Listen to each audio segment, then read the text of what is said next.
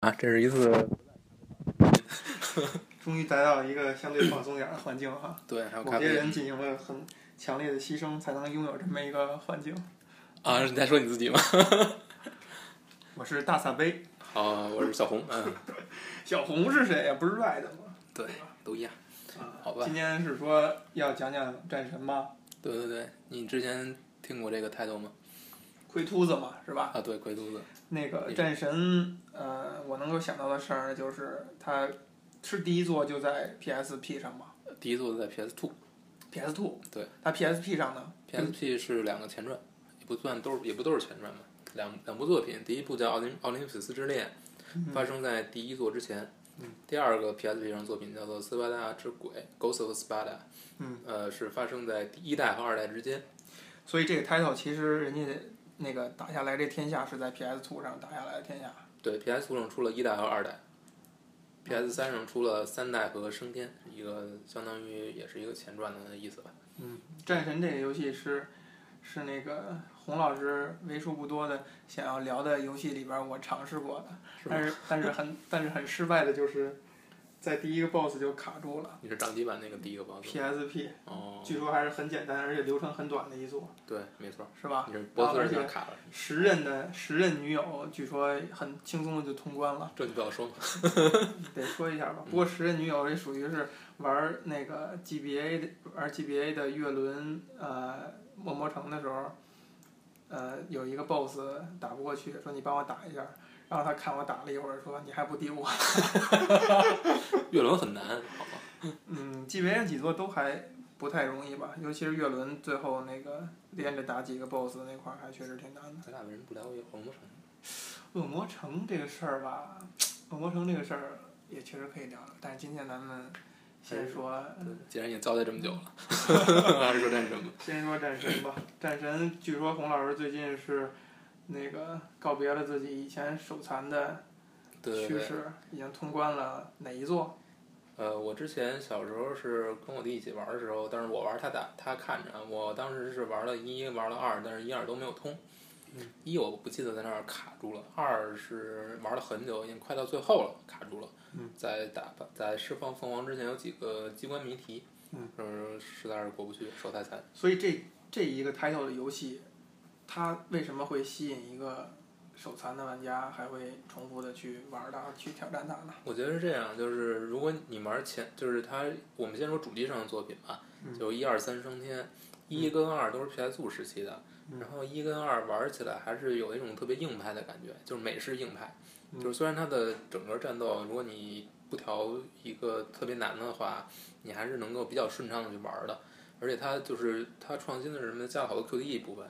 嗯，比如地把别人打的半血啊，然后加 QTE 之后，就是很轻易的可以解决创的。新的算是吧，就当时没有在动作游戏里这么大规模用 QTE 的，啊就是演出效果特别好嘛。你加了 QTE 就是演出效果好。嗯，其实就是有一个小的互动，然后紧接着给你演一段儿。对嗯你，你就比如说你把它打到头上冒一个圆圈儿，你按一下圆圈儿就可以展开一段互动，这段互动往往就比较血腥，嗯，然后血腥之后你就能获得一些什么回血、回气啊什么的状态，啊、这就是这个作品的一个特点吧。那它最大的特点还是它第一座在 PS 2上出来之后就是震惊整个，其实大家没想到把它做成一个系列，只不过第一座一下就把整个这行业都给震了，就是因为当时美式的呃 ACD 做的都特别烂。嗯，或者说没有像他这么出色的把剧情啊、战斗啊什么的都融合的特别好。啊，嗯，那这个这个小组有什么？之前没有，之前没有一之些前没有突一出的作个品，没有没有像这么声名鹊起的这么一个状态。但之嗯，前是不是有作品，我确实没有没有仔细的去查过。哦嗯，所以相当于战神这个东西是有开创性的。比较有地开方创性，算是把美式动作游戏给直接拉起来了吧。啊当然，其后也没有什么特别出色的作品，就是美式的动作游戏并没有特别出色的，还是日式占主导。啊，但是你想想，现在能够说的三大动作游戏，就是很多人去这么谈的，就是鬼泣、忍龙和战神嘛。哦，也呃，只有战神是美式的，其他两个都是日式的。从从那个就是出身角度来讲的话，忍龙算是一个极其老牌儿的一个抬头了，对吧？啊 f c 时代就有。然后其次是鬼泣，鬼泣是 PS 2时期，嗯，鬼泣是 PS 4时期，战神也是 PS 五，所以这俩是相当于相接近的时代的。时代时代是其实时代是一样的。嗯，然后另外两座都是日式的，嗯或者都是日本人主导去做的。但是你让我去通鬼泣或者通忍龙就很难，嗯，就是因为它就操作性太高。操作要求太高，也不是不能通，但是首先战斗比较难，嗯然后平台部分也比较难。嗯然后战神相对来说，就是如果你不选那么高的难度的话，你是可以很顺很很顺畅的去通它的，嗯就是战斗部分没有那么难。嗯平台部分就是它不是那种要求你动作特别精确的，它是要动让你动脑的那种。也就是说，它在它的游戏里面，它是战斗和相庭的解谜，解谜成分对重对一对些。对，解谜比较多。哦，所以那通这个游戏的意义是在于，呃，只是说达成目标，还是说它的呃情节也好，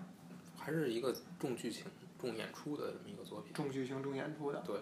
嗯，因为它的剧情就是你一介凡人最后去弑神嘛，有这么一个目标在里面，嗯所以相对来说就是演出成分特别大。啊，这个游戏之所以成功，也是因为演出部分做得特别好。比嗯如说一开始在船，就一代在船上打那个九头蛇，呃，不是九头蛇，反正是一海怪吧，就是嗯那种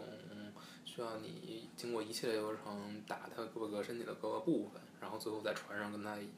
展开决斗。就是说，呃，它的 BOSS 战之所以这么第一做的开场这个 BOSS 战让让很多人记忆犹新，就是因为你的形象，就是你的你的体积和 BOSS 的体积差的非常大。嗯这个是他让，就是他开出，就是做得特别好的一部分。一般动作游戏并没有这样。 怪物猎人呢？嗯怪物猎人是跟他是两个完全不一样的类型的游戏。怪物猎人纯粹就是他玩的就是游戏过程，他没有剧情，嗯他不讲究那些，他讲究就是你怎么去熟悉每一个武器的用法，嗯，熟悉还每是玩个系统怪物的，对对对，刷刷刷嘛也有。嗯，所以战神其实是一个看画面，然后剧情的话，嗯剧情就是他这个战神这个奎图嘛，嗯 g r a d o s 他嗯本身是一个是一个斯巴达人的将军，然后他在一次战争中跟野蛮人的较量中，他是落在下风，马上就要死了。他说他对战神艾瑞斯说，这个游戏是植根于希腊神话的。嗯然后他跟艾瑞斯说：“你赐予我力量吧，然后我就终终生那个为你就是受你奴役，我就受你指使。”然后这他就给呃战神艾瑞斯赐予了他的力量，然后让他去把那个野蛮人给斩首了。然后从此之后，他就受这个艾瑞斯的的控制去做了很多事情。但是呢，呃，但是他在一次袭击一个村庄的时候，他在在动手杀人之后，发现那是他自己的妻子和女儿被他哎亲手杀了。但是这个之所以他造成，之所以犯了这个错误，就是因为阿尔斯给他施加了幻象，让他以为那是别的村庄。哦，从此呢，呃，因为他犯下了这样的罪，所以他的就是，呃，应该是亲人的尸尸体的这个就是烧发的灰烬吧，贴在了他的全身，然后他就变成了全身从一个正常人变成那个身上都是苍白色的，然后也有那些血道的。就是你刚才讲的这一段算是他哪座里其实边呃初代初代里面回初代的是一一个重要的回忆重要的会议？闪回吧，嗯，这 flashback 其实他的目标就是要把阿瑞斯，他最后给他弄死呃，是因为阿瑞斯在初代里面反背叛了宙斯，嗯所以你要做的就是替去取得能够弑神的力量，就是受宙斯和雅典娜的委托，嗯去去寻找潘多拉之盒，释放出里面的能够弑神的力量，然后用这个力量去把阿瑞斯打死，嗯最后就是跟阿瑞斯决斗，你会长成跟战神一样高，就跟阿瑞斯一样高，本身他是一个巨人，嗯你是一个一个正常人，情节听的也挺中二的啊。对，对对是，并不算特别，我觉得它重在演出吧，同时重在这个游戏给你的之所以那么成功，我觉得就是它，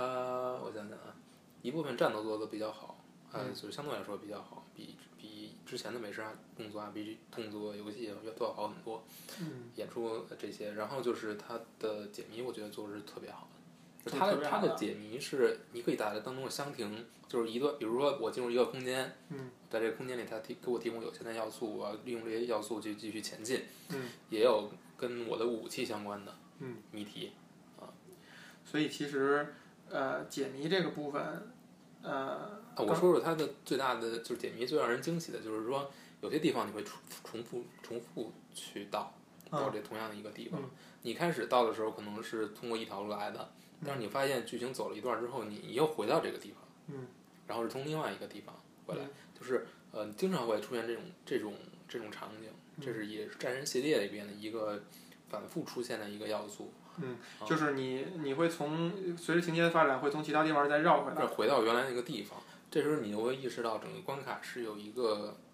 不是一个一个完全线性的，嗯，它是会要求它是你会意识到各个部分都是相连的，同时有一些关系。嗯嗯，那你之在之前，呃呃，第一次去到这个地方的时候，你会发现你第二次从另外一条路回来的时候的那个入口吗？呃，你可能会发现，但是可能长长得会让你意识不到。意识不到是一个入口。对。哦。嗯。那这个其实让我想起了那个，就是口袋妖怪系列啊，嗯这个就是触碰到了一个洪老师不太熟悉的领域。对对 口袋妖怪系列的，呃，它的呃，尤其是在初前几代，它的那个地图设计，嗯，也是有这种感觉的。所以感觉这个很多呃老日已经日本人已经把这些东西玩过一遍了，然后老美去去利用它。它的那个感觉是说，呃，你在地图的一部分，你会发现，比如说有一棵树挡着你，嗯，然后你过不去，你就顺着地图去另外一个地儿。当你去另外一个地儿学会了看书的技能以后。嗯呃，你发现你在对，往小前时走，候对银河城、恶魔城那你些你会你会从绕回来，绕从回来来，嗯绕回来，然后把那个路障打开。对，就相当于这是一种呃比较经典的一种关卡设计对的方式啊。嗯但是它好在哪儿？就是虽然它有这种设定，但是它最出彩的就是它的关卡，就是和你之间的对比，就像你跟 BOSS 之间对比一样，也是差距特别大的。就是你在处理的机关都是体积非常大，结构相对来说比较复杂的。嗯，就这世界不是一个这个这个比例的人在存在的世对界。对对，比如说我们说一代吧，一代有一个部分你要去到一个泰坦身上，嗯就是泰坦背着身上背着一块儿岩石，岩石其实里边有很多洞穴的，嗯潘多拉宝盒就在里面。嗯你要飞到这个泰坦身上，嗯去进入这个迷宫，嗯，去把这个潘多拉宝盒打哦，也就是说他的想象力还是挺挺。然后对，然后你会发现，就是潘多拉宝，它这个迷宫的中间是一个圆环状的，嗯然后有有不同的口儿通向不同的地方，你能在其中收收获到不同的能力，但是嗯你你经常要回到这个地方，最后你把所有的岔路都都踏完了之后，你才能到这个迷宫的中心。嗯，也就是说，它是怎么说呢？是有一点就关卡很有结构感。很有结构，非常有结构感。嗯然后让你感觉就是这儿有一个大谜题等着你，嗯但是你需要去完成各个小谜题之后，最后用所有的能力才能解开这个大谜题，啊。让你给你的感觉就是跟一般的线性游戏非常不一样。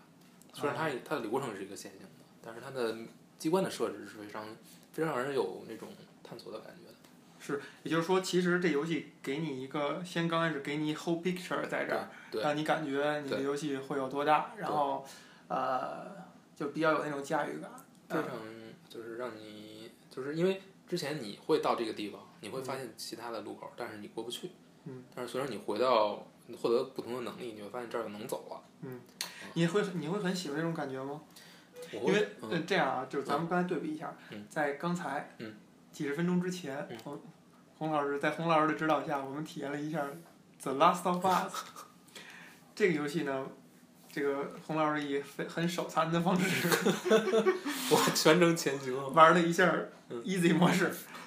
给我的感觉呢是这个游戏的地图其实是不会给你留下很深刻的结构的印象的对，你其实是呃一种误打误撞的方式，呃，在这个世界里边儿去进行，嗯也就是说，他可能并没有想让你有对这个地图有一个 whole picture，然后一个感觉，嗯、相对比这个感觉跟刚才咱们说的战神那种，就是你一进来你就能知道它的它的谜题、它的地图是有结构性的。对，你更喜欢哪一种？我显然更喜欢战神这种，更喜欢战神，那是为什么呢？因为因为像《The Last of Us》那种，就是嗯你，我觉得其实我并不喜欢他的战斗，嗯，就是前行部分就是就首先前行部分就并不是那么吸引我，啊嗯然后实际的战斗部分，它的枪战跟从那个《神秘海域》过来的嘛，嗯很 Uncharted》嗯很 Uncharted》那个游戏的枪战模式，我就特别特别不喜欢。嗯就是一就是一波又一波的敌人，并没有什么让你喘息的机会，然后也只是试试射，并没有什么特别让你能让你能够动脑子的这个 gameplay 没有。嗯，战神相对来说好一点。其实对比来看的话，刚才我就我玩那个就是《The Last of Us》的时候，有一个感觉是说，它你你去你去仔细看，它也是有一定的关卡关卡感，对就是在一个区域里边儿有一些敌人，然后你再集中的把这块儿对解决掉对。但是你看到它刻意的做了一些手段去模模糊掉这种关卡感，嗯比如说它几个。几个场景之间的串串联没有很明确的一个，你到了一个地儿以后，给你一个很明确的感觉，对，而是很模糊的、很嗯，嗯，就是很，可以淡化呗。嗯，就是让你意识不到你嗯进入了一个区域，然后包括他利用你队友的那种方式啊，嗯去引导你该去哪儿，嗯做一些引引导性的，而不是说像咱们小时候建立游戏那概念有一个什么 ready go，有一个 ready 指着指着一个地儿啊，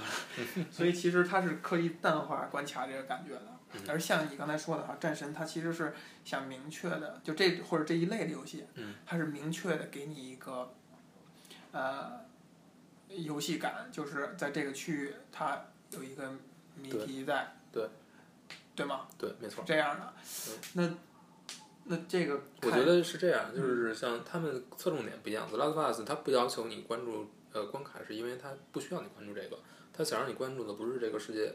不是这个世界是什么样的。那或者是不是这么说，就是说它它它更自信的地方是它的剧情和它营造的氛围。他希望你能够去体验这个关卡就可以了，就是呃体验这个世界的呃形象，嗯他并不需要你你去。呃，我觉得反过来说吧，我们来看战神。战神之所以要让你有这种感觉，是他希望能够体验出这个世界的宏大，他希望你能够体验到你跟这个世界对比而言你的渺小，还有这个世界的本身的这种成体系状，它的一个它的背后有深厚的这个希腊神话作为支撑。嗯包括每一个，比如班多拉盒子，包括克罗诺斯这个泰坦，嗯还有他跟宙斯之间的战争，就是这些东西，他是希望能够透过关卡设计来让你感觉到的。嗯但是《The Last of Us》它并不关心你，就并不关心这个世界变成了什么样子，政府军和萤火虫之呃火萤之间到底有什么样的冲突。他希望你能够跟随这些主人公的脚步去体验他们所看到的世界。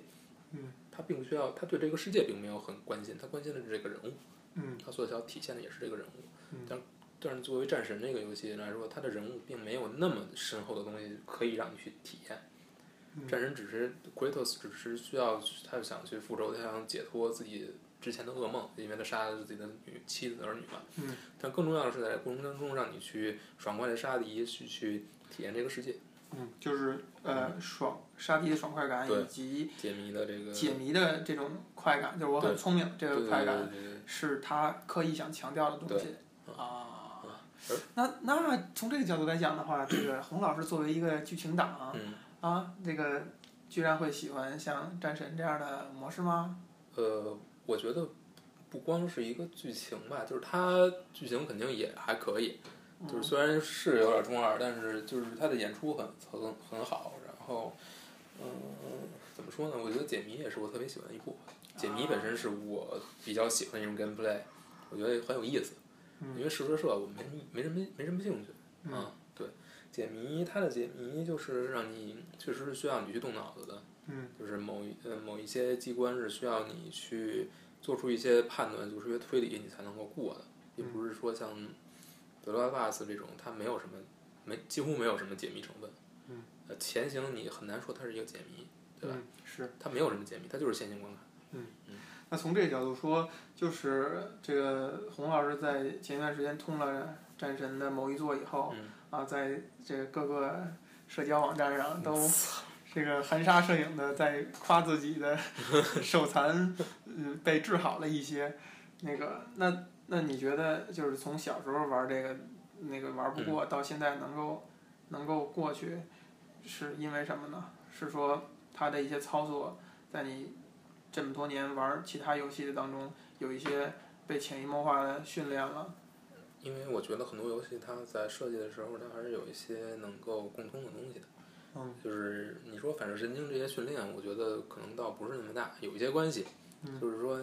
呃，你对实际的判断可能会更好，因为你玩儿比较多，你有、你知道大约什么时候要做什么样的动作。嗯呃这个是一方面，就是通过玩儿的游戏越多，你的反射神经会越发达。嗯另一个就是我觉得就对于游戏的感觉吧，就是说你玩的游戏越多，你越知道设计者是怎么想的。嗯比如说我这次玩战神，我刚把二和三都重新通了，嗯我把 PS 三上的重置版的二和那个 PS 四上重置版的三都通了。嗯这时候就是每一次我基本都是在游戏半途就已经收集完了所有的就是成长要素。啊，对，这这些我之前玩的时候玩，我可能一直都到最后都升不满。就是怎么升呢？就是在游戏中你要发现隐藏宝箱。嗯隐藏宝箱往往是在一些你正常流程中你不会去顾及的，比如说你上一个楼梯，你看，然后镜头是正镜头是冲前的，你得往前走。但如果你往后走，你会发现后边有两个宝箱。啊或者或者这个宝箱在镜头之外，你必须要通过一定的呃，把自己移动到某个位置，那个视角才会转过去，你才能看到这些。嗯但是之前我玩的时候，我可能就会完全忽略掉这个，但嗯是我现在就会很明显的，我就马上就会意识到这儿可能这个是往这边走会有东西。啊虽然它没有提示你怎么走，因为是战神是个固定视角的，嗯，但是现在我就特别敏感。对这这就个。是一种玩家的成长，是吧？对，就是你玩的多了，你会有意识，你知道哪儿可以藏东藏东西嗯，啊，所以我就那这是好是坏呢？我觉得第一遍玩游戏的时候，如果你你会强调这种通关的快感、爽快感呢，你可能不会注意这些东西。嗯但是你可能再次去玩一同一个游戏，过一段时间再去玩的时候，你你会发现这个游戏还有很多乐趣，那就是找这些东西的乐趣。找这些东西会成为一个乐趣吗？会啊，因为有成就感，因为你发现了它隐藏的东西，这是你跟设计者之间一种较较量嘛。那这种隐藏的东西能够让你这个游戏人物，呃，做额外的成长吗？相当于就是它的血条、气槽什么的都会变长。啊一，些也就是说，那那你来想象这个游戏设计者他去设计这游戏的关卡的难度的时候，他是会以什么样一个程度作为正常的难度呢？是说你已经把这些隐藏的东西都找到了，还是说完全不找，我觉得应该是找到一部分。找到一部分？可能是这样。嗯嗯，其实就是后边的一些，比如说我过不去那个关卡，如果我的血槽什么的，我去呃稍微长一点儿，嗯或者魔法槽稍微长一点儿，我可能就过去了。当时，嗯，因为我有时候我需要用一些魔法来牵制敌人，以让我来通过这个谜题或者某个机关，但是我血槽不够，嗯或者不是我气槽不够，我嗯就过不去。嗯啊，但是这回呢，就可能就没有这个问题，嗯就是因为我都找到极限了。嗯，那嗯，也就是说，其实你在现在在玩游戏的时候，你在游一进入游戏，你就会很自然而然的去先把你能够触及到的那些可能藏东西的点都跑一遍。我自然你觉得这个会不会有点伤感呢？不伤感，我觉得挺有乐趣的。真的吗？嗯对啊，好吧，那其实，呃，也算是一种那个玩玩家的一种成长吧。对嗯然后还有我上次跟你说的那个关于命的问题，我这次玩战神三就感觉就是为什么你会觉得三就是虽然它做的场面更宏大，画面更精细，嗯可能是之前作品的好几倍，就是贴图和什么多边形数量嗯，然后。但你就是，而且它像这种重复达到同一个地方用了很多次，这嗯个都是学之前的作品，但是你就是觉得差一点，为什么？我觉得就是机关太容易了。啊，就没有之前那种让你卡一下，让你去冥思苦想，嗯或者说这个地方就是对你的操作就是有一定的要求，嗯你就不是呃直接过就能过的，嗯你就必须有时候要控制一下你自己，比如说跳跃的时候你要等待时机，啊，等待那个那个坍塌的柱子下来，嗯这些东西就是那些地方它是故意很明显，战神一二是故意设定让你不能一次过的，嗯就是违反你直觉的操作，嗯但是你你就你肯定会死。嗯就是你正常玩儿肯定会死，没有是任何心理预期的情况下肯定会死，嗯但是这种东西就会就会存在，就不时的出现一下，不时的出现一下，让你停一下，嗯，让你去想，嗯，去解密。嗯三就没有，嗯三基本上就没有这些，就或比者说较它流的畅它的谜题就比较简单，相对来说就比较流畅。嗯确实是难度呢，我觉得谜题的难度降低了嗯，战斗很不错，那你觉得是因为你成长了呢，还是说他的做法有所改变？他的做法有改变，有改他变？要讨好玩家的嫌疑，讨好玩家他。没有那么硬派了，这是很明显。那这个是不是一个很伤感的事情呢？对，有点伤感。这个就是让你没有那种让你的成就感降低了，嗯因为之前的作品虽然它的战斗还是那么暴力血腥，但是它在机关的层面给你的成就感是很高的，嗯就是确实你需要动脑子，不然你你就是过不去，你就是需要去想，嗯嗯，就可能有一些是违反常理的去想，嗯你要跳出盒子那种那种想就是就是那个我们在谈一款游戏的时候，呃，有一个有一个呃思考的方式是说，这个游戏的玩儿点在哪儿？就是它是通过什么东西嗯让这款游戏区别于其他游戏，然后它能够立起来。就是玩家是需要反复的在这个玩儿点上去左跳一步右跳一步的去呃去认识这个游戏以及去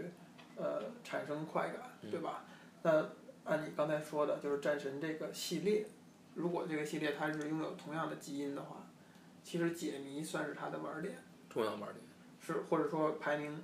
甚至排名第一的玩儿点。我觉得可能对于不同人来说排排名不一样，但是对我来说肯定是第一的。你比如说咱们刚才说的《The Last of Us》，可能这个游戏的玩儿点就是情节，就是我情节我都看完一遍以后，这游戏可能对我来讲就是一个无意义的东西了。我再玩儿，我是硬硬要为了玩儿而玩儿了，对嗯对吧？那战神显然可能因为剧情你刚才说了嘛，也比较中二啊，嗯然后它的剧情并不是它的玩儿点，或者甚至我们说亮点所在。他的演出是，但是他的剧情未必是。剧情未必是。那如果说战神后边的作品，把我们刚才谈到的所谓的它这个玩儿点，就是它的解谜，给弱化了，嗯那是不是这个作品被大家诟病就会比较多呢？对，这就是现实发生的这情就况。是现实发生的。嗯因为在 PS 三时代的第二个作品，第一个作品是《战神三》，《战神三》做的还是不错的，就是除了容易一些。嗯升天这部作品算是前传吧，嗯就是线关卡首先就变成线性的了，那就已经没有之前的那种那哦地种图感来觉。回来去对对窜，对对对对，也有，但是没有那么强的感觉了。嗯，就是其它实是吐通槽过怪也是这样。对，它是通过时间的做来做局，来来让你反复回到同一个地方，但是嗯并没有前面那种感觉了。另外就是它战斗经历了一些大改变，一为了要照顾多人模式，把单人模式的战斗改改了大进行了一些大改，导啊，致很多人不喜欢。嗯就是它做多人模式是为了延长整个游戏的生命周期嘛，嗯因为多人游戏都给大家一直玩下去，单人游戏大家通一下，就是前几代之所以这部分是遭人诟病的，因为你它就是通关之后的可玩价值比较低。前几代是说通关之后可玩价值比较低。对，它侧重的是一周目的体验会非常棒嗯，啊、但是它就就跟看个电影似的嘛，你看一遍和看第二遍嗯就是不一样了。那呃不一样的地方是说，呃，情节性的东西，就是情节为主要玩点的，看完一遍以后演出觉得不错。但是战神呢是说演出和关卡，嗯关卡设计就是解谜的这个设计，对你是过一遍之后，很你吸就引知人道的怎你就知道怎么去解谜了，嗯你也看到过所有的演出嗯，了。但其实这是这类游戏的一个，通病，嗯、不能算病吧，就是我它觉得的不是特点，病，对，是就特是它点，基因的一部分，是挺好的，我觉得是挺好。对吧？基因的一部分。你比如说，就像咱们拿咱们拿手机游戏，比如 Color O 是吧？关卡类的游戏，你玩完一遍以后，你就是不会去玩第二遍，对除非是它强调你你要搜集一些那个屏幕里边的一些小东西，但是你可能是以不是以一种很快乐的心态再去玩，嗯而是为了玩而玩。但是这是这游戏的基因的一部分，相当于，但我现在过了很长时间，我再去玩战神，我仍我再玩一遍战神三，我仍然很享受。嗯，就是因为那些谜题已经忘了。你淡忘了，嗯演出你也淡忘了，重新看一遍，你觉得很好。所以其实你是不是会认为他不应该把精力花在多人模式不应该这上面？显然不应该。嗯，而这且这多人个事儿是应该是，比也如不说成应该是 Halo，应该是那个 COD 这样的一个应该是去他干们的去事儿。做，对。嗯，但是但是有有玩家就需要这个呀，那玩家对多人模式夸的多吗？显然不行啊，显然不行显。然不行。嗯，比如说，嗯，没有拍到玩家玩家的马屁，反而拍在马腿上了。因为我觉得现在这个时代流行的多人模式都是射击，嗯，而且就是说动作游戏这个这个类型已经相在主流游戏也应该已经算过气了，就是特别线性这种，嗯，就靠演出的这种，靠演出，靠对对对，关卡设设计计的已经过靠气了，剧情已经不行了。现在都沙盒嘛，那这个事情我觉得有点太伤感了哈特。别伤感，嗯。嗯，那嗯嗯，我们从如果从产业角度去想的话，怎么样能保护住这个类类型游戏它的存在呢？你说是不是需要他们在定价上有所区分？我倒不觉得，呃，就是可能这是一个问题吧。嗯其实我觉得像 COD 这种游戏就应该单人和多人分开卖，嗯，嗯，你多人部分就卖多人部分的价钱，单人部分它单人部分其实很短，就四到六个小时。我明白你意思了。你其实想想说的是说 COD 这样的游戏，它它是一个它是一个大傻子，它给的多，嗯就这一份钱，嗯我既给你单人我给你多单人人，但是关卡其实很多关卡啊其剧实情的体验，一大帮人根本不玩单人，根本不玩。啊但是他就会觉得我能玩很长时间这个游戏。他给的多，他就把门槛儿抬起来了。嗯结果其他那些游戏给的少的，觉得我操嗯，没一法八八跟他比六了。啊，我就给你八到十个小时，然后这游戏没什么可玩的，你看了一遍了，你又不看也行，嗯，对吧？那既然你没有你这种游戏，它自己做不到这种像沙盒游戏的有可能很多种可能性，嗯那你就变成一个优酷通关就行了。那大家优酷通关了，那谁来玩啊？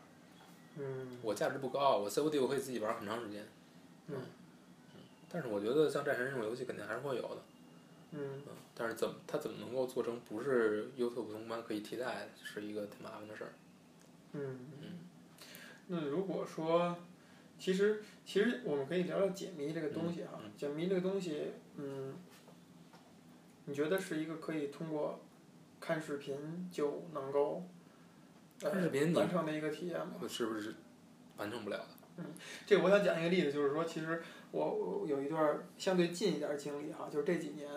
我跟那个朋友在玩儿一款游戏，这个以前也提过，叫 Laura 什么什么什么，嗯啊，它是一个女性为主角的那么一个游戏。这游戏我其实只是那几个小时玩了一下，但是后边儿这几年一直反复的可能会想到它，它就是一个 非常重冒险和解谜的一个游戏，而且视角是固定的。哎，应该是固定的，就是你不能移移动视角的。然后，呃，人物在游戏场景里边儿也不是也不是非常的大，不是像刚才咱们看《The Last of Us》或者那个蝙蝠侠那么大的那个人物特征。那好玩儿的地方就是在于你跟朋友一起玩儿的时候，有人负责操控，比如他的操作很好，他的操作好像不会像刚才洪老师玩儿少来， 玩《The Last of Us》的时候，嗯，你看着就不是很和谐。呃，有人操纵很好，有的人呢，他就是一个旁观者心态，就像咱们小时候听的像笑笑话一样，对吧？这个一个瞎子背着一个不是一个瞎对一个瞎子背着一个瘸子走路，瘸子负责指路，瞎子负责走，那可能在伙伴之间。形成那么一种气氛，就是一出主意怎么样去过这个谜题，你应该去尝试哪儿，然后负责操作的人就去就去尝试。其实这个体验感觉是一个，呃，如果我们把它视频化了，看的是视频，你其实是不知道这么多背后的体验的。也就是说，你跟你跟你的朋友在一起，在同一个屏幕上，一个人当眼睛，一个人当手去干一个事儿，这个事儿，它是体验很重要的一部分，它是融在这个体验里边儿的。这个东西是没法儿用视频去去衡量的。老任呢嗯，老任，老任的这种 local co-op 的这种本地合作的，坐在沙发上大家一起玩儿这种游戏很多。但其实，呃，他是，呃，我想说的还是不一样的一点是说，可能游戏设计者并没有想到，你是一个眼睛一个手那么嗯去、去玩儿这游戏的嗯。嗯，比如说老任的游戏，他可能强调的是说大家都是以平等的地位去参与，对吧？多多人同屏，但是每个人是平等的，我有拥有同样的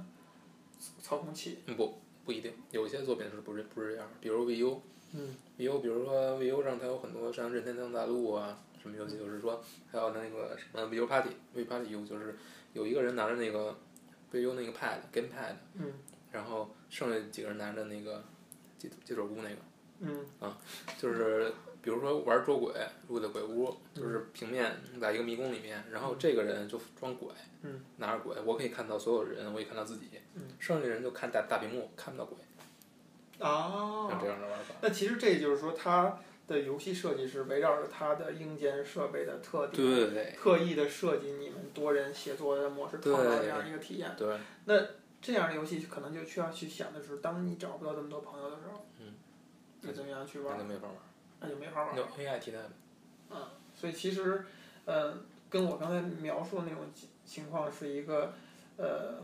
还还有有有一些区别的，但是那个情况可能并你不说的那种也有，比如说呃呃，比如说雷曼，雷曼的一个雷曼传奇吧，就是如果你用那个什么来用 GamePad 用那个什么来玩的话是，呃，我想想啊，就是你控制雷曼，然后呃别人可以控制别人可以控制一个在屏幕上的小光点儿来帮你做各种各样的事情，来协助你。比嗯如说点敌人啊什么的，包括马三 D 也是，嗯比如马三，嗯，我想是马三 D 嘛，嗯就是马里奥呃呃三 D 世界，就是有人可以帮你去，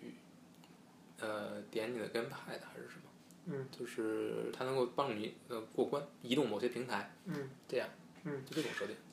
这个这个我能理解哈。其实其实我刚才又想起来一个，就是咱们刚才提到那个《恶魔城月轮》，嗯，那个游戏现在给我留下一个很大的印象，也是我们在我在高三的时候，在一次学校活动之后，下午放假的时候，我跟一个哥们儿偷偷的潜入学校的教室，然后打开电脑，然后用模拟器把把窗口调成二倍大，我那个哥们儿来操作，然后我在看着他玩儿，并且出主意应该往哪边走。就这个体验是给我留下了一个非常非常深刻的印象。它仍然是一个游戏设计之外的，但是你跟你的小伙伴儿一起，呃，补完了某些体验。这个东西感觉好像是，呃，随着年龄增长或者随着现在的游戏的变化，好像是都是很难出现的一个一个体验，就是找它不是到人一个之外的。嗯，你找不到人嘛，对吧？对。那还有可能就比如说像刚才咱玩《The Last of Us》啊，嗯这个东西感觉就不是一个，呃，你在玩儿，我在我在给意见，在操在怎样的这么一个过程，而其实更像是一个单人的体验。另外一个人他其实真的就是看视频就可以了。因为它你没有什么可以给建议的空间，对，因为它没有什么费脑子的地儿，嗯，啊，你就是很单只纯是地，说目标很明确摆在这儿，嗯你对把这个目标拿达成。对。那这达成的过程当中，其实只是操作而已，它并不是一个需要商量、需要交流的这么一个过可程。能有一些部分，比如说，就是你还是有这个空间，但是很少。嗯。呃，不是说那种谜底，它没有什么真正意义上的谜底。而且感觉这个体验，如果是旁边有其他人的话，吐个槽啊什么之类的，反而会破坏游戏给你创造的这个对氛围嗯和他要给你讲的这个体验和这个东西，嗯对吧？那就是说，这款游戏做的是一款很孤独的游戏。看那个儿时的游戏嘛，那从这个角度来说的话，那战神，嗯，慢慢的也是变成这个趋势吗？我觉得战神还是很适合一起打的，还或是者说说一起打，一个人玩儿，另一个人来看着，或者说给点给主一意些，给一些建议，因为有些谜题确实是需要需旁观要者清。对，可能是有嗯不同不同的意见，尝试一下这儿，尝试一下那儿啊什么的。嗯去不同的地方、不同的岔路口去看看有什么地方可以，可以看到什么可以过的地方。尤其战神一二，我觉得这点更清更嗯清晰，三可能就稍微容易了一些，不需要你卡，嗯所以你也就不需要别人来指点你，你自己就可以过了。嗯但是一二确实有的关卡、有的谜题是需要你去动脑子的。嗯，一旦出现这种东西，你就需要有时候就需要帮助。哎，好，刚才提到就是说这个谜题哈，嗯，如果它是一个谜题，在战神的游戏里，它会很明确的给你传递，它是一个有范围限制的一个谜题嘛？对，会很明确。它不会传递给你什么，但是你这个区域就是你该走的地儿是过不去的。过不去是以什么样的方式体现的呢？比如说一个， 比如说在二代里面有一个雕像，双眼会放出那个放出一道两道绿光吧，在嗯前面形成一道屏障，你就过不去。你需要做的是想办法把这两道绿光挡住。嗯，你需要找各种各那样你来的，时的路呢？来时的路你还能回吗？你回去没有什么意义。啊，就是你能明确地感觉到你回去没有什么意义。对。然后它会怎么以怎么样的方式传递给你？你就在现有的这个空间里边儿能够找到解决方案呢？呃，我觉得他不会，它不会。就是他一直以来给你的感觉都是这样。那你会不会想到说，我这儿之所以没过去，是因为我在一个小时之前的那个地方少拿了一个东西呢？不会，不会，因嗯为因为他就是，这是他，我觉得这是设计者跟玩家之间的一种默契，就是一种默契。是一种默契，因为它因为它不是一个 RPG，它是一嗯个 ACT，ACT 的谜题它会有一定的难度，但它会局限在现有场景之内，因为它没有道具这个要素存在，嗯你不能携带东西过来，它完全是通过动作，通过对触碰对触对发，对对就对是它是一个冒对，险。你跟机关，去进行各种各样的互动，嗯，它不是通过道具来去不是串通联过，道具，对，或者说有的道具确实是你可以携带的，嗯但是它是这样，就是说如果你不拿这个道具，你就是有时候比如说这儿过不去，你必须走另外一条路去拿这个道具，嗯，那你可以在这边儿绕没关系，但是你永远过不去，嗯有那儿有一条路你就就它会有镜头的转移，会告诉你。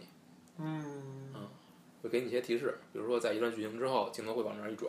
嗯告诉你下边应该往哪儿走了。嗯，也就是它还是，嗯，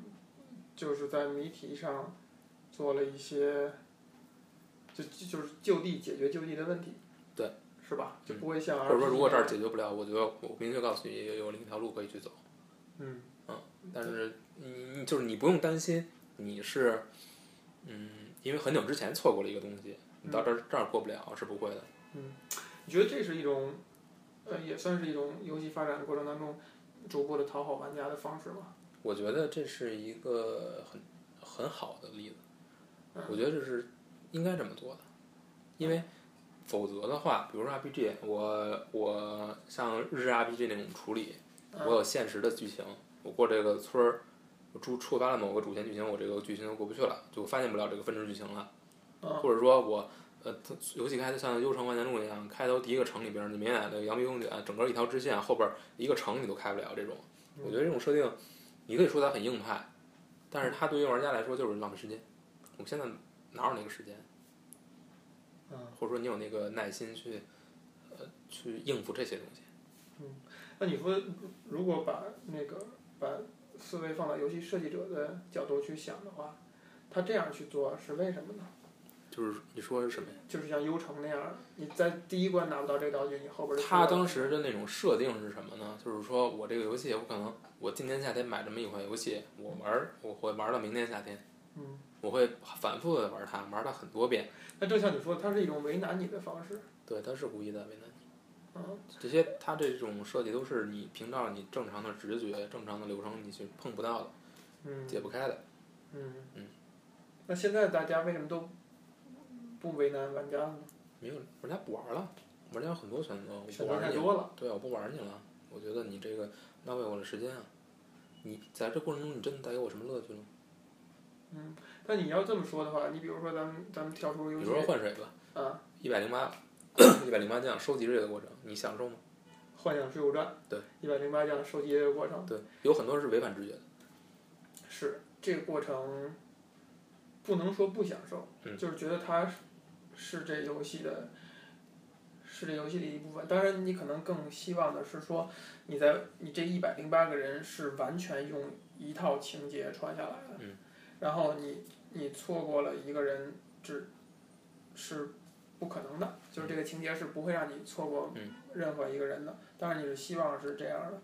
嗯，但是如果他是如果他是那个，呃，其他一些人只是一个收集要素的话，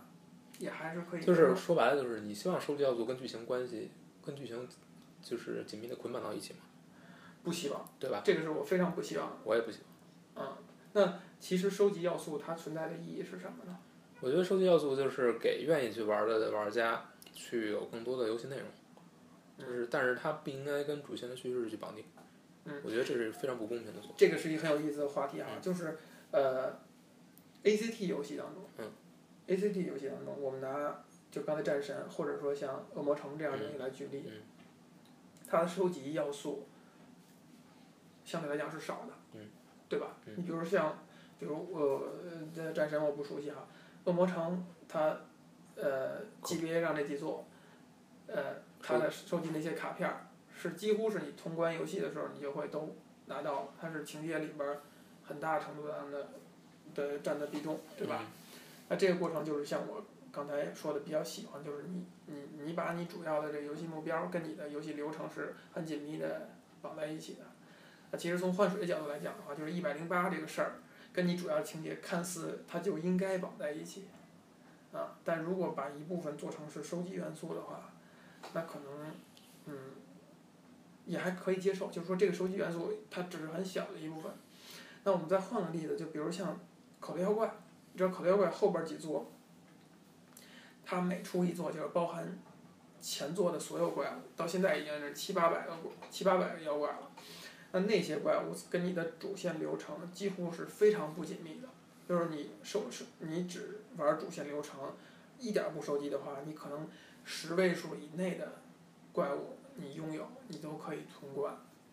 啊，那你想想十位数以内跟它七八百这样一个数量比，它就是一个数量级的差差距。也就是说，其实它在收集元素跟主线游戏完全就是俩游戏。嗯。啊，那这样的话，嗯，你觉得哪样那会你不更影好？响剧情就好啊。确实是不影响剧情的。对啊，就那是你要各这自么说各取所需嘛。嗯就是喜欢剧喜欢玩主线剧情，我不希望那么多要素的，你保证我这个体验是完整的就好了。嗯然后我又希望在主线剧情之外，我真的喜欢这个系统，我就是玩这个系统，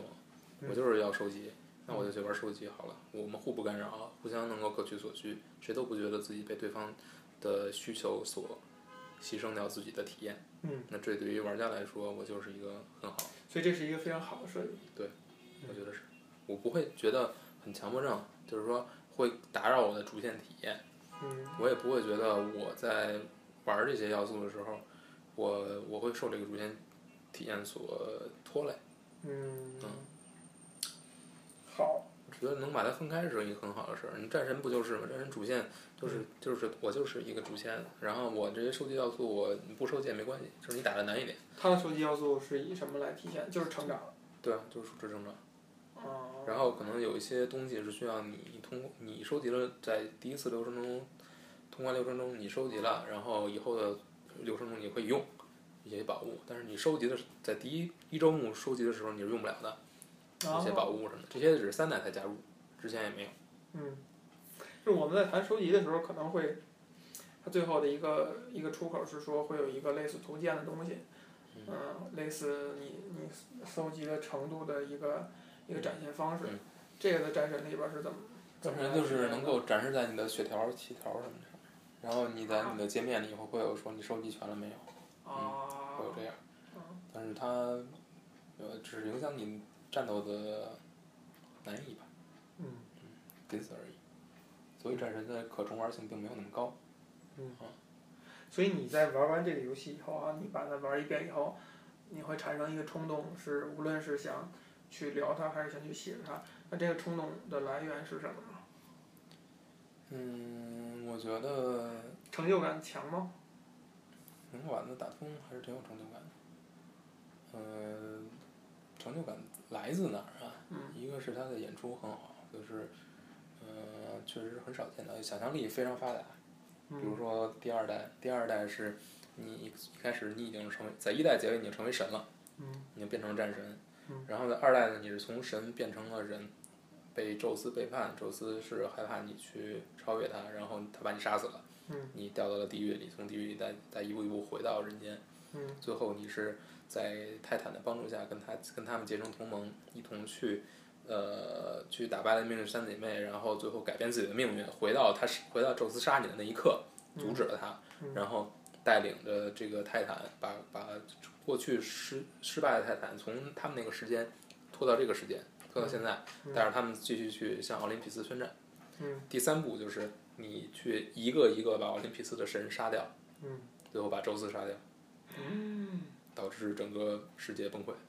嗯你每杀死一个神，就会释放一种邪恶的力量。比如你把波塞冬杀死了，嗯海面就升高，嗯把人类都淹了。然后你杀死那个那个跑呃飞毛腿的那个叫什么来着？然后它就会变成蚊虫去肆虐，带来各种各样的疾病。嗯你把赫拉杀了，嗯然后所有的植被就全死了。嗯你把哈迪斯杀了，所有的死去的灵魂就都释放到人间。嗯，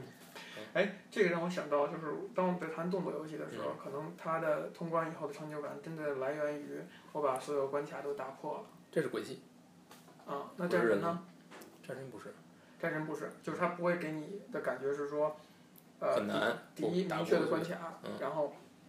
一关一关一关过，没有。没有。鬼泣是有一明确的一关，每关有结算的，结算嗯还有评价，忍龙也是这样，战神没有。所以其实它并不是一传统意义上的对 ACT，因为我们现在想，我们想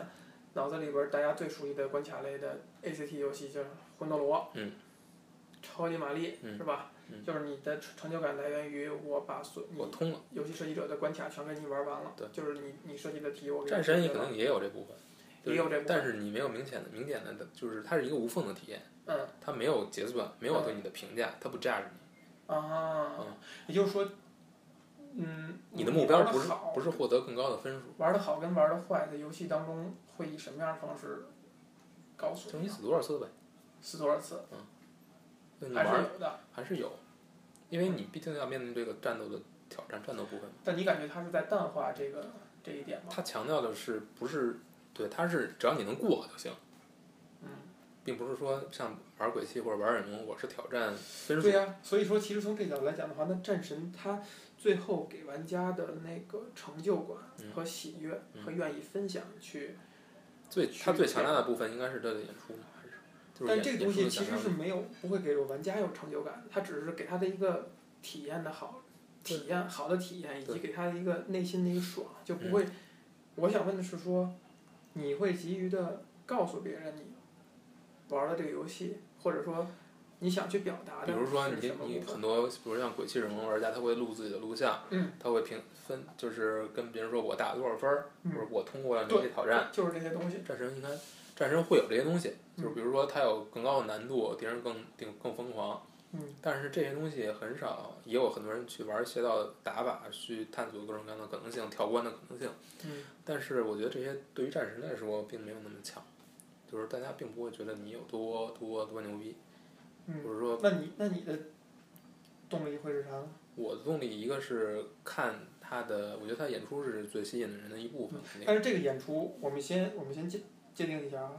就是有些游戏是有是有表演性质的，嗯就是你打跟我打是不一样的。对牛逼的人打你看着就是、嗯画面就是我操，跟俩游戏一样，对是吧？呃，你刚才说的那演出完全是在游戏它它出塑造的那部分，嗯就是你你跟我玩儿区别不大。对。嗯，就这部分演出，它对其实还是一种呃以游戏为为主体传递出来的一种体验和感受。看电影呗。就是还是电影。对。嗯。有点伤感，为什么？就是觉得我在想啊，就是我们在说玩游戏的时候，我们到底是在干什么？嗯。嗯，就是它之所以是游戏，它不是一种其他的其他的娱乐形式。我觉得这这肯定是一部分嗯，肯定是有这个，就是说他强调的你说这种玩法，就是我刚才在想的是嗯说，是不是玩家要通过这种形这种娱乐形式，他要去展现一些自己的痕迹，而嗯这个痕迹无论是给他自己创造快感，还是说他能够去 show 出去，能够去以引以为豪的去展示，这个是不是游戏这个介质必可必不可少的？独有的应该是说，就是我去展现我作为我自己去玩这游戏创造的不一样的东西，对吧？对。但其实刚才就是也是聊到这个这对个话题了啊，挺有意思的。就是我们看《The Last of Us》的时候，还包括呃蝙蝠侠，我现在就我现在看到的信息来了解的话，我想不到有这样的东西，就没是有一个玩家呃，蝙蝠侠是有是有这个挑战模式的，嗯、但是这些东西你说真正能够吸引多少人，我觉得肯定有人去研究，它提供了研究的空间。比如说你要他要你要挑战这种挑战模式，就是一张地图。比如说有捕猎者模式呢，就是它会有几个条件，用让你用各种各样的方法，利用各种各样的道具去把这个这个敌人做掉。如果你都能达成的话，你的分数很高。有这种东西，还有像战斗的，就是多呃，能够达成多少多少连击，然后给你加分数，用的用的时间越少，分数越高，这些东西都有。但这些东西不是非常直观哈，它是一种，或者说它是一种已鬼经泣也不藏是了藏了很多层的一种方式。但鬼泣像鬼泣这种，可能就是我的连击数够高，然后我使用的武器类型更更多，然后我的招式华丽。但但嗯，如果以用简单粗暴的方式的话，就是如果把一关某一个对某一个分数，它是会能构成一个排行榜的，是是吧？可以，对，而且这个东西是一种特别直观、特别特别刺激的方式，能够对展现出来的。但是你说街机不是吗？对，我就是刚才就想说这一点。对啊，就是街机被我们这些呃小时候玩街机不不多的人看不到的一点，就是其实，在街机文化很浓重的地区，每一台机器那个排行榜是很讲究的，就是最后你通关以后也好，或者你达到一定程度以后，你把自己的印记留下，是是街机游戏很重要的一部分。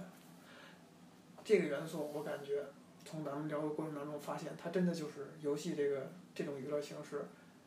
感觉是它必不可少，或者说它标志性的一一个一个内容。嗯，那从这点上来讲，似乎解谜的游戏就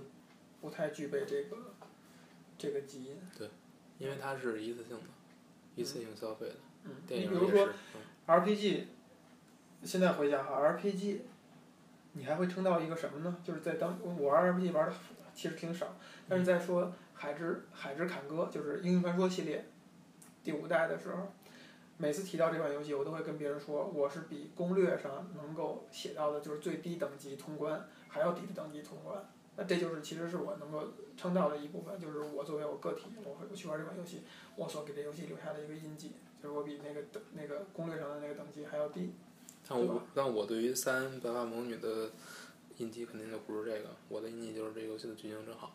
嗯，故就事是真它给你留下的印象。就是但对嗯，你可能跟别人去聊的时候，只会说是这游戏我通关了，然后我觉得它剧情很好，对是吧？所以其实我们真的看待这个游戏，每人看待的方式是不一样。是不一样的。包括战神也是，战神我觉得他给我最大的印象就是说，我觉得这样，啊就是游戏肯定是说有一部分是你说这种，就是呃不同的玩家玩出自己不一样不一样的风格，玩出不一样的游戏乐趣来，这个是可能其他的介质达到不了的，电影也做不到，嗯因为电影没有任何你可以自己参与的部分，这是游戏特特有的，我觉得没问题。但是也有很多并不是电影可以做到的。比如说我说战神这种游戏，你觉得它拍个电影，并不是那么容易，或者说，等一下，刚才或你你你说到这个电影，嗯，其实可以类比出来，就是我们俩同看一个电影，嗯，然后在聊这个过程当中，我可能会讲一些是你没从中不，我想说，我你你先听我说完啊就是说为什么我说像战神这种，它作为游戏来说，它很有很多影视化的东西，嗯但这些影视东化的东西你是不可能放到电影里的，嗯你很难去把它完整的变变成一个电影，因为因为它跟电影首先时长不一样，然后介质也不一样。嗯就是它里面有很多电影的成分，或者说像电影学习电影的部分，这些演出的这这些部分嗯，但这些部分可能它并不是传统的电影可以去承载的，它只有游戏这个介质中才可能存在，嗯有很多东西。嗯它的很多演出啊，它的很多设计这些东西都不是一个电影能够容能够承能够容纳的，或者说，即使你把它做到电影里面，也是也不可能做一个成为一个好电影。嗯，比这如说个我同就只能去同样是视频，通过视频的方式来呈现一段故事，可能游戏也有在这个方面，游戏也有很多自己独特的东西。嗯，就是想去看这个独特的东西哈。就比如说刚才咱们拿《The Last of Us》来举例的话，嗯就是你玩的过程当中，我就在想，直接拍一个电影，嗯我觉得能达到几乎是一模一样的感受。嗯啊，除非就是说玩的人他有一种代入感，或者说像像这个舆论所说的，你选 hard 模式，嗯你真正去感受那种步步为营，然后很艰难，然后动不动但但其实很滑稽的地方就是说，你当你过不了这个关卡以后，你你失败，你死了，还从前面一个点再继续开始，这个其实是某种程度上是一种中中断体验，是一种呃，嗯，就就是一种中断体验。但其实，嗯、你跳出来去想，你觉得你如果只是看一个电影的话，你损失的那部分，并不是，并不是很多。嗯，但如果说，呃就，比如说刚才嗯两个丧尸在啃一个人，嗯。然后你觉得电影里面电影里面会会怎么会怎么演呢？就是演你你和你的同伴，嗯可能是各自从一边包抄，在这个两个丧尸看不到的前提下把他们两个做掉。嗯但是游戏中呢，有很多变数。这时候你在玩到这段情境的时候，你在电影的时候你是不你是不在乎的，因为我我不操控，嗯我只是看。嗯但是在游戏中你会感觉到紧张，你会因为你不知道你的下一个动作是成功还是失败。这些东西是电影传递不给你的，包括视频通关也是传递不了给你。嗯你不会感到这种紧张感，你不会有这种手心冒汗的感觉，你不会觉得自己危在旦夕，都没有。而且你会决定怎样去操作，然后你知道你将来你是肯定会战胜他们，这是你跟电影一样的，就是电影你看到这个场景的时候，不一你定知道你有可能死啊。嗯，电影你知道主角肯定会你活到肯定会杀掉他，对但是游戏里边儿你知道你必须要过过去我知道，对，但但我我未你必有做可得到。能通过你的一些选择做不到。对。然后你选择对了以后，你的感受是他不是一给样的我一个挑战的，嗯，但是我完成了这个挑战，嗯我战胜了但其实设计者仍然是说，你玩儿跟我玩儿嗯没有区别，就是我们都要过去，只是说你过去了没有，对吧？对刚才我联想到一点，就是说，如果我们再说一个电影，嗯，这个电影儿看完了，嗯，你谈了一些东西，嗯哎，我发现是其实是我看这电影儿的时候并没有去想的，这其实是说在这种介质下，你创造了一个，呃，你独有的一个一个一个印记，或者说你你你与其他人不一样的一种，呃，一种输出，对吧？这就是我们说我们看完电影一个电影看很多遍，或者说看完电影还要看它的影评的价值所在，就是你会看到有一些不一样的输出。对，其实这些可以类比于游戏的那种，嗯，那种比较，或者甚至比如说一个电影。你听一个人聊，你觉得哎呀我操，你看太浅显了，你就看了一个皮毛，然后我在这儿在那个层次上又多多看了一步，这就有点像游戏里边儿说你打这关你用了十级，你就到十级的时候过的，我是五级的时候过的，有这种有这种感受，对吧？所以其实，嗯，这个这种呃，希望自己能够创造不一样的东西，或者留留下印记的这种需求，是不是一个人类 都会去有的一个需求不是， ？Be different，呃，不是，看现在或者是说什么地，比如说写影评，嗯写影评是一个办法，就是让你去努力去想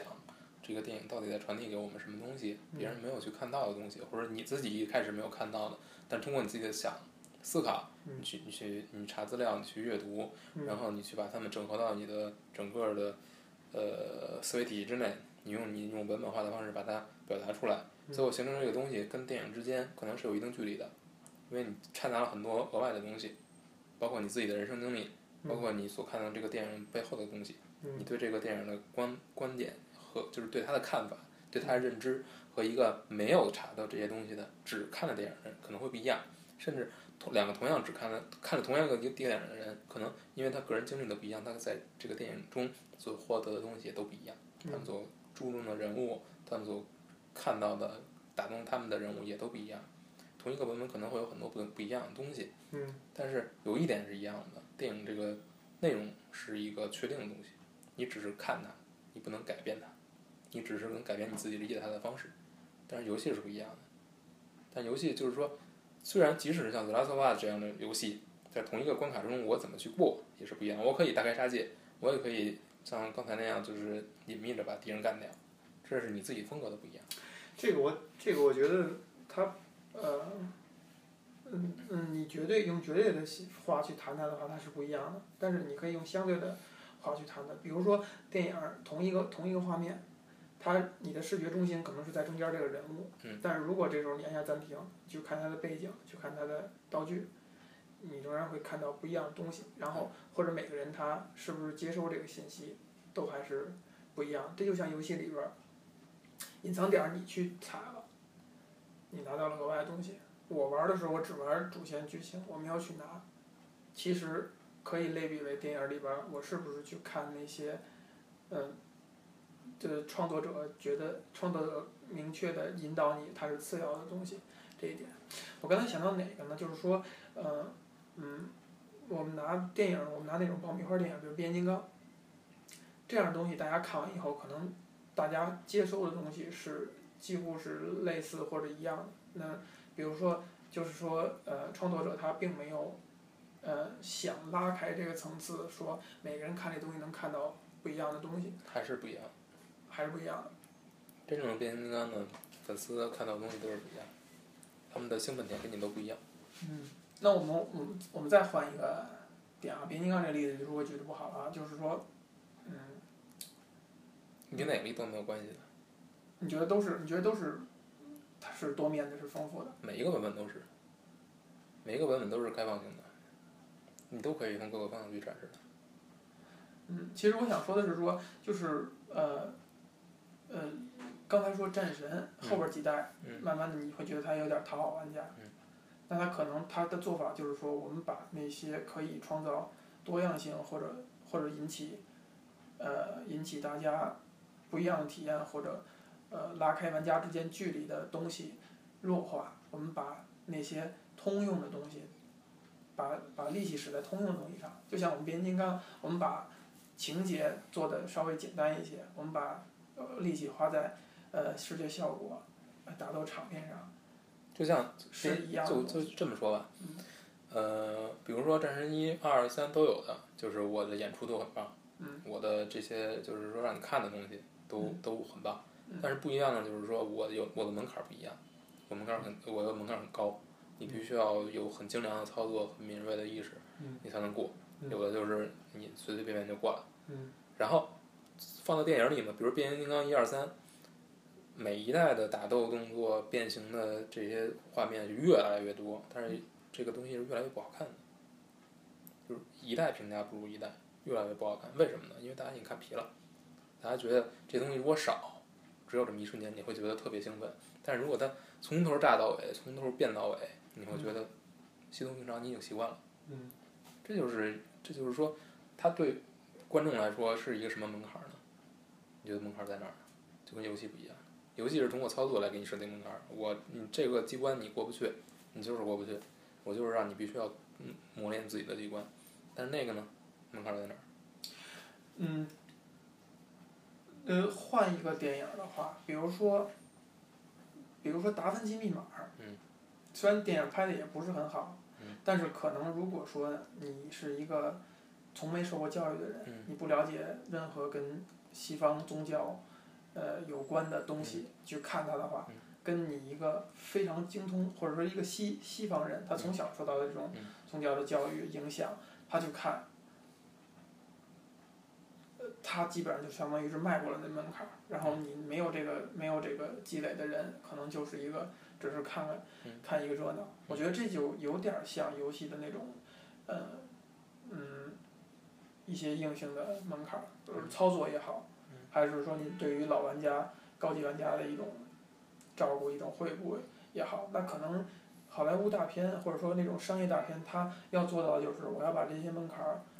扁平化，就是老少皆宜嘛。所谓的老少皆宜，还有跨跨文化、跨种族，那我不用这些梗，或者说我埋的那些包袱，你是不需要有一定文化积累的。你包括我们看以前的美剧跟现在的美剧区别是在于，以前的美剧它可能有一些很很很那个市井的一些。一些呃底蕴在哪儿？你你如果不了解那个环境的话，你不知道它包袱是怎样抖抖出来的，对吧？那这些可能就像是一些所谓的、嗯、游戏里边儿的一些老玩家的一些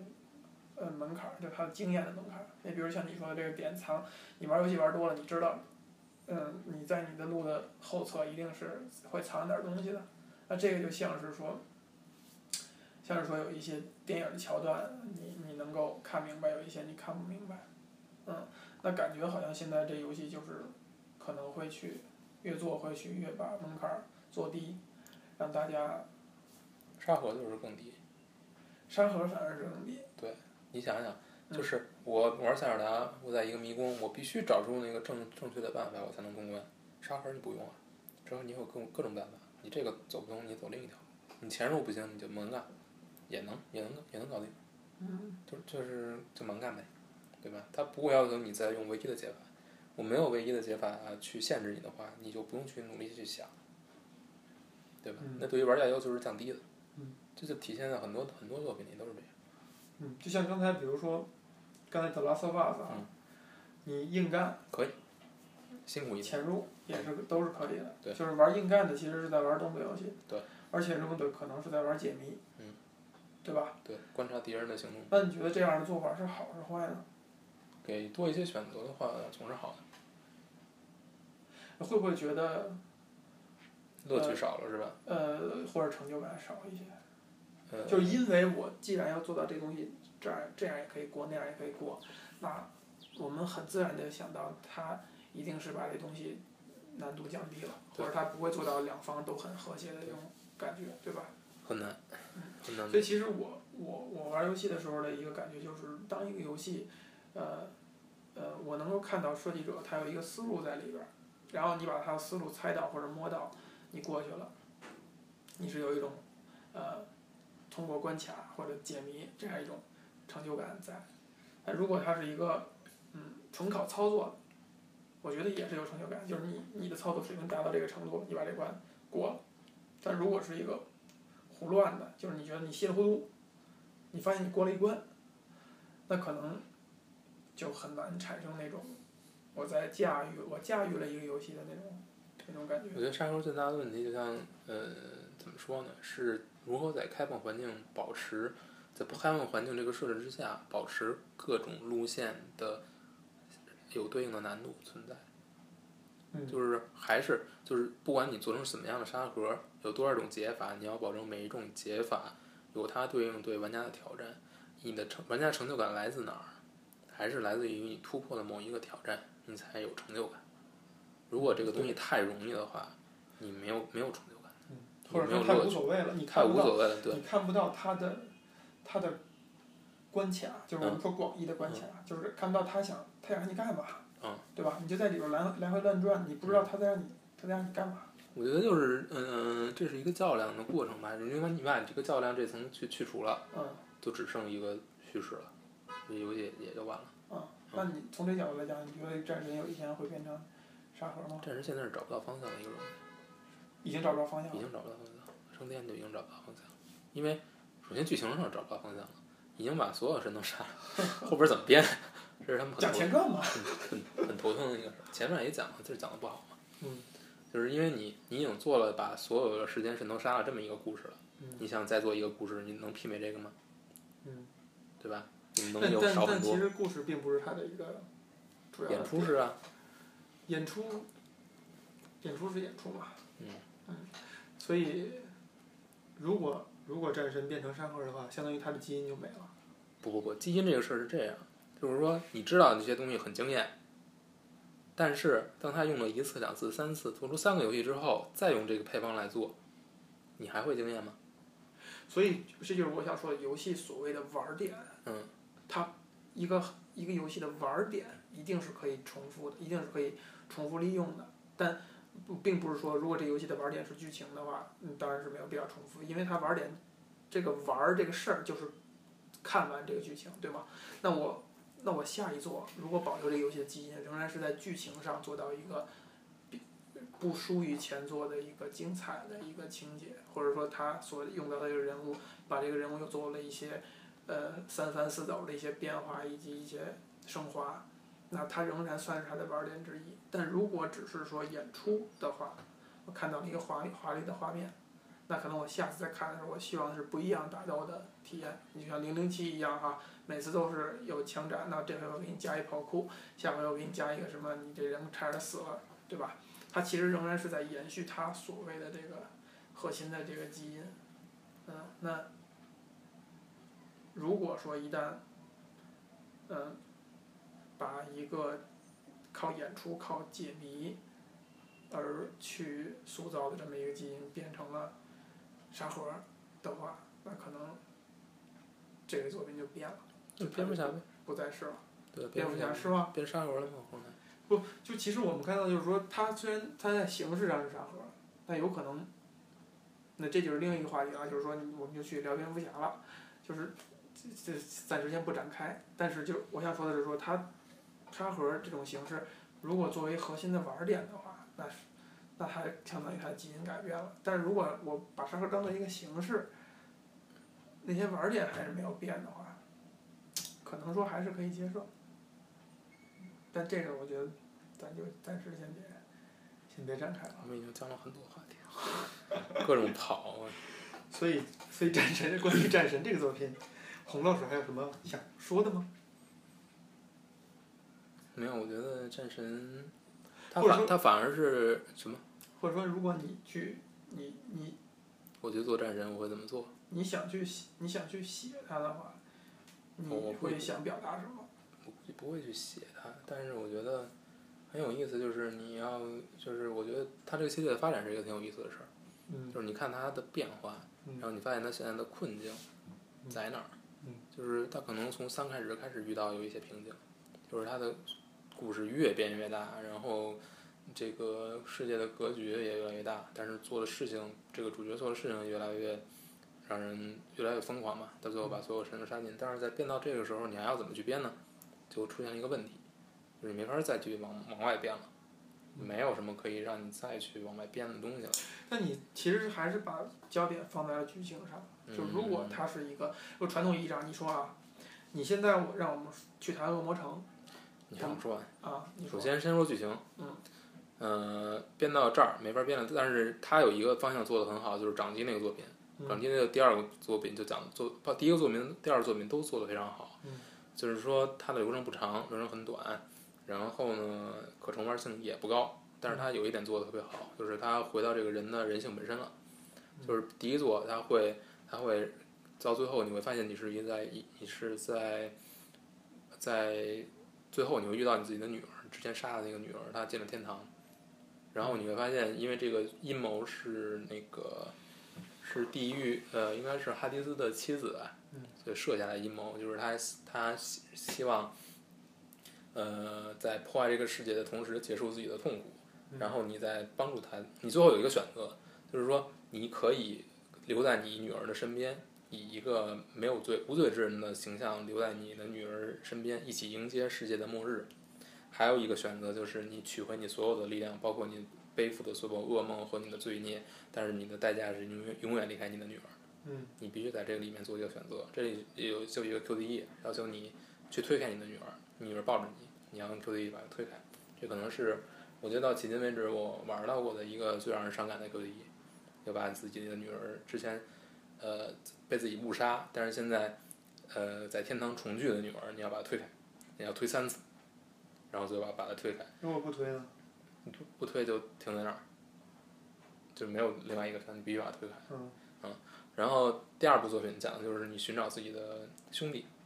这个兄弟是当年被阿瑞斯和雅典娜抓走，嗯就是他们觉得他们以为这个人，这个你的兄弟，因为你兄弟身上有胎记，嗯呃，然后他们在寻找一个叫 Marked Warrior，就是身上有胎记或者说有嗯标记的，他们把他抓走了，因为担心他将来会毁灭奥林匹斯，但是最后发现他们他们抓抓错人了抓错人了，最后是你毁灭了奥林匹斯，你就去救他，然后最后你的兄弟在和死人那个塔特鲁斯的对决中被他杀死了，然后最后你扛着你把你自己自己的弟弟埋葬了。嗯，就是说这两部作品都在探讨你跟你周边亲人的之间的关系。嗯，然后你的你会发现这个主角并不是一个只懂杀、只懂野蛮去，就是见神杀神、见佛杀佛的这么一个人，他也是有着自己关心的东西的，就把他变成一个人。嗯，虽然流程很短，但是剧情很动人，这是说剧情方面。嗯，啊，然后就是他们也都是这两部作品长接的也都也都是一本道，就是跟一八八六一样。嗯，但是在这个过程中给你的体验是很多的，比如说，呃，就是尤其第二个部作品，它在它在战斗中可能会加了一些新的元素，比如说你有的敌人你是普通你打不了的，你必须摁住 R 键，让你的火焰让你的那个武器带火，就是它会加入很多新的游戏元素，让这个原来这个配方会有所变化。嗯，啊，这就这就是说从一代、二到三代，呃，怎么说呢？就是就在它的演出不断强化的过程中，它的游戏模式可能呃加入新的东西，会出现一种就是从完全是 polish。嗯就是越来越那什么，但是没有出现革命性的玩法嗯改变，导致这个游戏系列在玩法层面就会变得比较让人疲累，就是觉得你会期待他在游戏玩法上边儿做一些改变吗？四做就是升天就做了一些改变，但是改变的方向不对。也就是说，那你能不能感受到，嗯，从广义上来讲，玩家会期待他在玩法上做一些改变吗？这是一个很，这是一个关于续作的问题了。嗯，就是一个系列怎么样去对在保持你自己系列基因的前提之下，嗯要有新的东西能够让玩家觉得新鲜，同时又不背离你自己这个系列核心的这个概念。可是其实从这个角度来讲，就是你喜欢一个作品，嗯如果你真的特别特别喜欢它的话，嗯你就觉得这个作品是，呃，增一分而多，然后减一分而少。比如说你有这种感觉哈，比如说对一个作品有这种感觉的话，那当我们在这样带着这个思路去想的时候，你期待你在玩的续作会是一个什么样儿呢？可能就是你别有太大变化，你只是让我玩儿玩儿不一样的东西就行。我觉得每个系列都有自己的生命周期的，就是它自己确实有一个生命周期，就是你每一个玩法都有自己的生命周期。嗯，我可能比如说《战神一》，它是奠定了整个系列的玩法，很多东西核心的东西都奠定了。然后二是对一的进行了全方位加强，嗯所以二做的确实比一好。嗯，就是，但是呃，但是从从剧情结构可能没有一那么完整。嗯，啊、因为它最后是一个悬崖式的结尾 c l i p h a n g e r 然后到三直接就接二的剧情。嗯但是从游戏的玩法上面做的提升，是在一的前提之下做了很大提升的。这就问题就是什么？为什么三到最后你又感觉跟二提升，跟二给你带来乐趣没那么强了呢？就是因为二在游戏玩法上的变化已经做的很多了，就已经够完善了。嗯。然后二三呢，空间就不是很大了，就是它它这一套玩法经过了三代的打磨，已经到一个很平衡、很完美的状态了。你要不然去打破这个完美的状态，就像四做那样；要不然你就去，你只能去延续它。但是延续它给玩家带来的就是我没有什么新鲜感了，这些都是我玩过好几遍的。就像蝙蝠侠那个系列就是嗯，我加了我加了一个新的东西，但是我不喜欢，我加了一蝙蝠车，我玩家不喜欢。但你但这个永远，我觉得永远避避免不了。对就是说，你加你只要加一个东西的话，就会对原有的这个，嗯，这些粉丝群体产生一些正面和负面的影响。对，对吧？但是我觉得也可以，也是有办法的。比如说，我我说你你你想想你有没有，比如说《幻想手传》一跟二有什么系统上的变化，让你觉得是好的？你让我现在回想，我真的就想不到。嗯但我就感觉它的一和二的延续，几乎在游戏给你的氛围和感觉上，还有系统上是一致的。我就这是我为什么非常就是一谈到《幻想水浒传》这两座，就是放在一起去去感受的。甚至你当你回忆片段的时候，你会想不起它是在一里边出现的，还是在二里出现的。三三就完全不一样了，嗯对吧？嗯，所以这其实我我刚才问这个问题，我就是在想，就是我作为一个玩家，我会期望续作，呃我会对续作抱着一种怎样的情感和和期待？我觉得做我最甚嗯我甚至希望《幻影水浒传》在画面上、在风格上、在各种上都不做改变，就是一代一代的去做。那一代一代去做，做的是什么呢？就仍然你是要做出一个主角是首领，并且你起玩家的名字，然后你一点儿去一点儿去搜这个人物，去建立自己的势力。如果真的每一代都这么去做的话，我会满意吗？我给出的答案是说我会满意的。我我给出答案是我会满意的，我真的就希望它就是这样。然后你每一代你的情节或者就就还真的是情节上你做的不一样，你稍微做一些新意，比如说这一代你使一个女性当主角，下一代你主要主题讲的是爱情，因为它前两代其实主题都不是爱情。那第二第三代你讲了一个爱情的故事为为主题，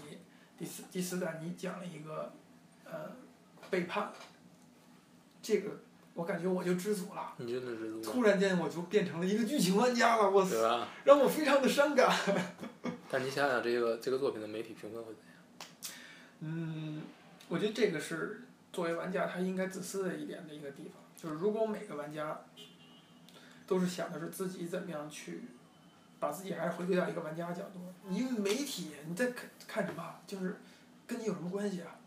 对吧？这个作品，当你一个作品出来的时候，跟你个人没有关系，你跟你的玩家群体的是数量我是们不有绝谈对商关嗯业，我们就谈你作为你自己。你比如说你 M MGS 的续作，你可能在它出来之前，你不希望看到任何关于它的信息。嗯。啊、你对这个系这个呃游戏的开发者有很强烈的信任，就是说我不会通过看任何信息决定我买不买，就是你买你出我就玩儿，哪怕不喜欢我认，